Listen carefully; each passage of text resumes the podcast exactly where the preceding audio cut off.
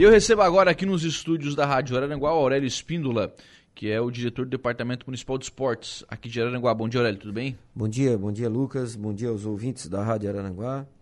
Mais uma vez aí, a gente é, vem ao estúdio da Rádio Araranguá para salientar é, as mobilidades que o esporte vem desenvolvendo na nossa cidade. E agora com retomada né, do, das competições esportivas. É, é, tivemos aí uma parada de uma semana, né?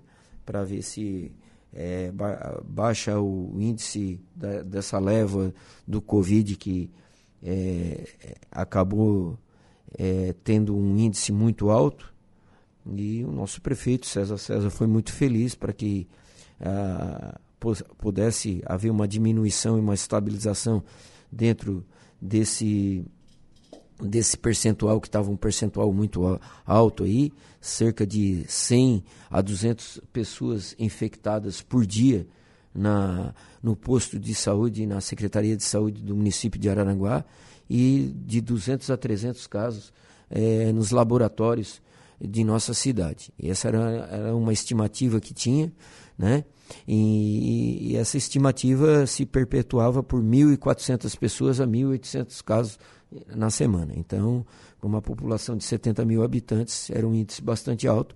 O prefeito é, foi feliz na sua medida, mas é, as, a, as mobilidades do esporte também esperam com expectativa os esportistas ansiosos para que é, volte o cronograma do esporte a atuar de novo e que o verão possa é, terminar seu, sua programação e, e dar a, ao esportista a qualidade que a gente oferece para eles desenvolver os esportes nas suas modalidades, tanto em eventos como nas modalidades de futebol. Aurélio, é, como é que vai ser essa retomada da, das competições é, do ponto de vista de calendário e também do ponto de vista de cuidados? Porque você mesmo falou dos números de contaminados, enfim. O que, que vocês vão exigir agora mais dos atletas? É, Lucas, eu acho que é interessante que nós, nós nos é, atletas, as pessoas, patrocinadores, técnicos, todos a, né? é, todas as pessoas envolvidas têm a conscientização, né? Já houve uma parada aí de uma semana que não deixe de usar a máscara, né? A gente mais uma vez faz aqui nosso apelo, né? É, não deixe de usar a máscara. É, é, o, o, álcool gel vai ser disponibilizado no, nos eventos esportivos, como está sendo quando o jogador entra na quadra e agora nós vamos colocar o álcool gel para o público.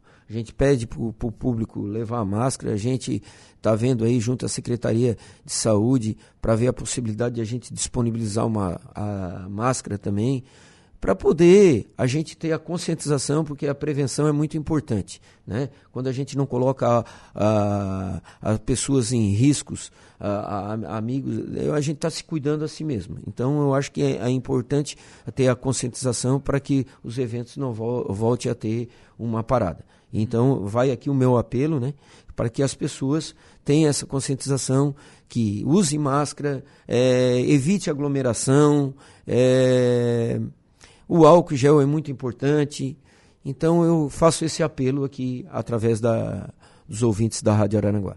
Ou seja, quem for tanto para pra praticar quanto para acompanhar, tem, vai ter que tomar os cuidados também. Sim, é... Como é que vocês vão fiscalizar isso, Aurélio? Hã? Como é que vocês vão fiscalizar isso? Bom, o Lucas, às vezes não tem como até fiscalizar, né? Porque é, sai da nossa alçada a gente poder estar tá está é, determinando é, um, uma mobilidade que é do público. Mas é, você sabe, você vai numa loja, você vai no mercado, você tem que levar a máscara. Né? Você entra num, num ambiente com aglomeração, você tem que colocar a máscara. Uhum. Né? É menos no restaurante, que não dá para comer com a máscara. Mas é, antes de chegar, você tem que chegar com a máscara.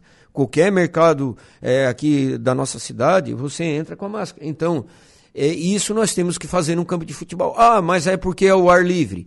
Nós estamos na bandeira amarela e a bandeira amarela nos credencia a fazer atividades ao ar livre. Mas nós estamos em pandemia. Nós estamos aí com uma leva muito grande, como eu acabei de falar do índice de, de infectados. Então, é, o, o povo tem que ter essa conscientização para que a gente não possa, amanhã ou depois, diminua o índice em Araranguá, diminua o índice de infectados, né? Porque é de cada município, é de cada gestor uh, ver como está a saúde do seu município, se está num índice alto, é, o governador Carlos Moisés é, decretou essa portaria, né?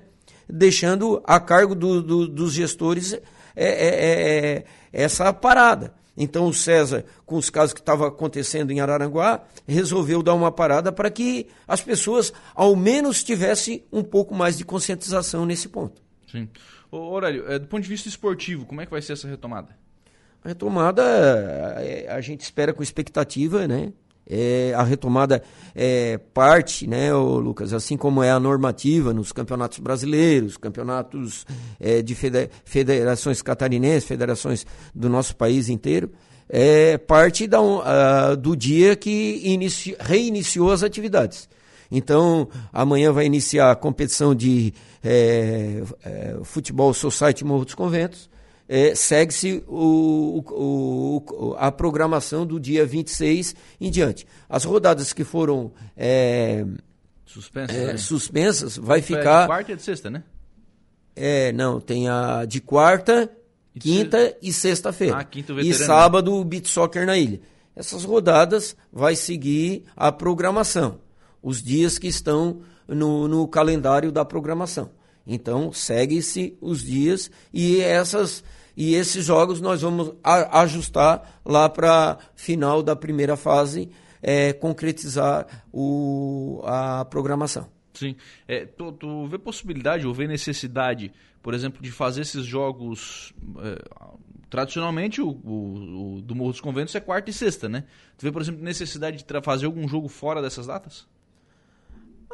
Há possibilidade, mas daí se você levar em conta que no Campeonato Brasileiro você tem vários campos disponibilizados para fazer o jogo e o Morro dos Conventos só tem um campo para fazer, aí nós vamos levar em, em, em questão a, a, manutenção do campo, né?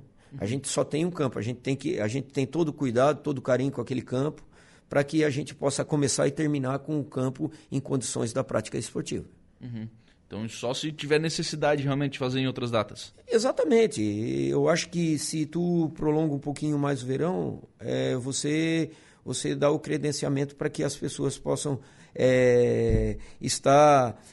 alongar um pouquinho mais o verão significa um pouquinho mais de turismo também na nossa cidade, onde é, é a gente possa ter mais eventos um pouco mais distante. O verão de março é muito importante. Eu acho que o verão vai a, até março, né?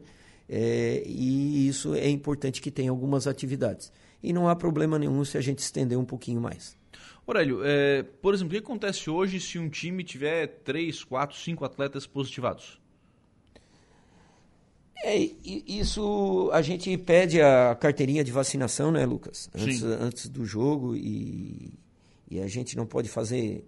É, no primeiro jogo teve um atleta de uma equipe não vou mencionar aqui, que é até antiético da minha parte, estava é, após o jogo ele positivou o Covid, né?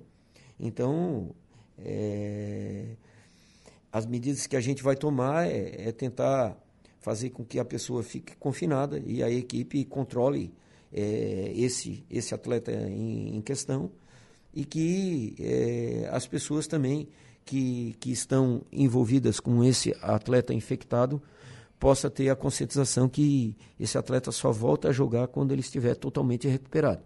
Isso aí é mais um trabalho de observação e controle por parte da equipe que sofreu o dano que o atleta esteja lesado e também a organização vai ter o, todo o controle para que o atleta não possa é, transmitir esse vírus, que é um vírus transmissível, né? É, e, e, colocar em risco a saúde de outras pessoas que não estão infectadas. É, mas a, a pergunta até é a seguinte, claro, se for um caso, né, o time vai lá, bota um reserva e tal, é, vai pro jogo, mas daqui a pouco tem 5, 6, uhum. começa a ter um prejuízo até esportivo, né? Não, porque, Lucas, uh, são 20 atletas que podem ser... Uhum. São 20 atletas que podem ser... Inscritos. Inscritos. É muito difícil, né, num, num percentual desse, tu ter cinco. Pode acontecer, como aconteceu em casos, casos de times até uhum. profissionais aqui do nosso país, né? É, mas é, é muito difícil, é muito difícil. Tu não ter uma equipe de sete ou oito jogadores disponibilizados para, para o dia do jogo. Uhum. Né? É, com um time completo para que possa jogar uma partida. Por isso, eu acho que as equipes pediram que seja, foram, fossem 20 atletas. Eu acho que essa sugestiva veio a calhar e veio, veio de benefício e veio de encontro à, realidade que nós nos encontramos para que não haja esse tipo de problema no qual você mencionou. Bom, então quarta retoma o Suíço do Morro, quinta o Veterano, sexta e sábado Ilhas. Sim, é, essa é, a, essa é o, a nossa programação, né? E segue-se as datas estabelecidas dentro da programação. Os jogos, é, o, os jogos acontecerão é, no Morro dos Conventos a partir das 19h30 horas, 19h45, com tempo de tolerância. Também a gente, semana que vem, a gente já inicia a categoria infantil do Sub-10 e do Sub-13 também, nas dependências do, do Campo Society Morro dos Conventos. E é, também os eventos de finais de semana, meio de semana, que vão é, é, fluir no nosso balneário também. Uhum. E também no, as pracinhas de Orla, na, na beira-mar, que vão estar com os instrutores à disponibilidade do público e também a arena. Sim. Aquela questão, Aurélio, daquele evento de vôlei, né? Que você vinha tratando disso com a Federação de, de Vôlei, tem possibilidade de ser realizado? É, aí você já é, é já estava tudo combinado com a, presidenta da Federação Catarinense de Voleibol, a Priscila, né? E agora nós também temos que ajustar, porque nós temos um cronograma a seguir, ajustar essa data para o voleibol, que com certeza a Priscila quer fazer o voleibol da Federação Catarinense aqui, aqui no, nas, na Arena Esportiva, e aí vamos ajustar uma data para uh, ah, para no final a gente poder fazer esse evento Era para ter sido sábado, né? Era para ter sido esse sábado, sim. Uhum. Né? E aí, devido à paralisação, a gente vai ter que é, adequar uma data para que a gente possa realizar o evento voleibol. Márcia Becker Altair Gomes, bom dia, Altair, pai do goleiro Black. Abraço para você, Lucas, esse guerreiro do esporte. Esse Aurélio é o cara. Ô, Altair, muito obrigado. Um cara que sempre também está dando é, sua sugestiva e ajudando, contribuindo muito com o esporte. Pai do nosso amigo e querido Black, né, goleiraço aqui da nossa cidade. Obrigado, Aurélio. Um abraço. Cara, muito obrigado, muito obrigado aos ouvintes da Rádio Araranguá, muito obrigado a esse estúdio maravilhoso que compõe esse corpo da, da Rádio Araranguá e estamos aqui receptível a, ao, ao, convite de vocês sempre que a gente puder, uh, puder aí cumprir com as, as nossas nominatas aqui do, do esporte arananguense.